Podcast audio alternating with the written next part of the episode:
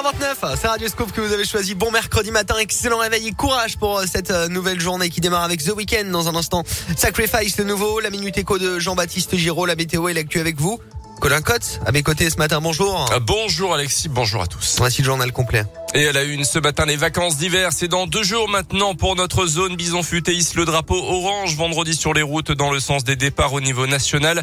Euh, pour la journée de samedi, ça sera rouge même dans les deux sens en Auvergne-Rhône-Alpes. Euh, tous les signaux sont en revanche au vert pour les stations de ski du Sancy. Les vacances de Noël avaient déjà été très bonnes grâce à de fortes chutes de neige qui avaient permis une ouverture précoce après une saison 2020 tronquée par le premier confinement et une seconde pendant laquelle les remontées mécaniques étaient à l'arrêt s'en souvient, les skieurs étaient impatients de rechausser les skis. Pour ce mois de février, la tendance se confirme avec de nombreux vacanciers qui sont arrivés samedi dernier.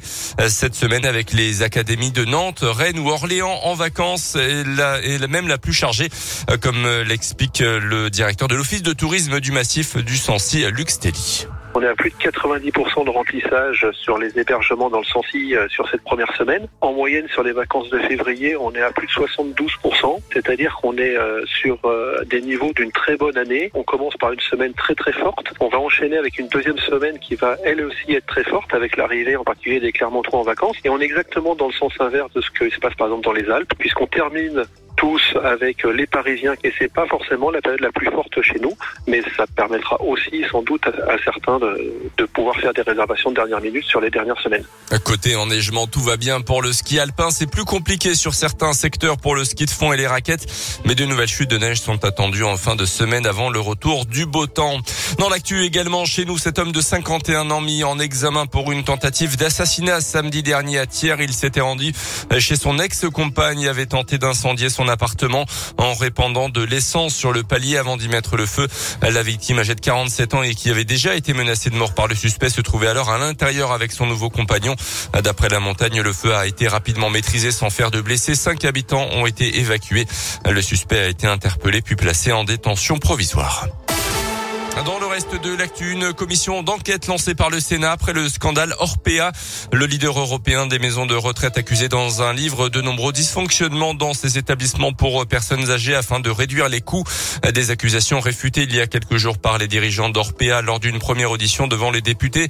Certains sénateurs aimeraient auditionner à leur tour les gestionnaires publics ou privés ainsi que les agences régionales de santé euh, qui sont censées réguler ce secteur.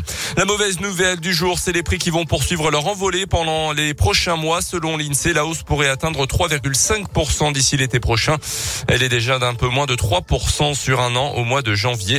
Cette accélération devrait toutefois être contenue par les mesures mises en place pour soutenir le pouvoir d'achat des ménages comme le chèque énergie, l'indemnité inflation, le blocage des prix du gaz ou encore le plafonnement de la hausse des prix de l'électricité.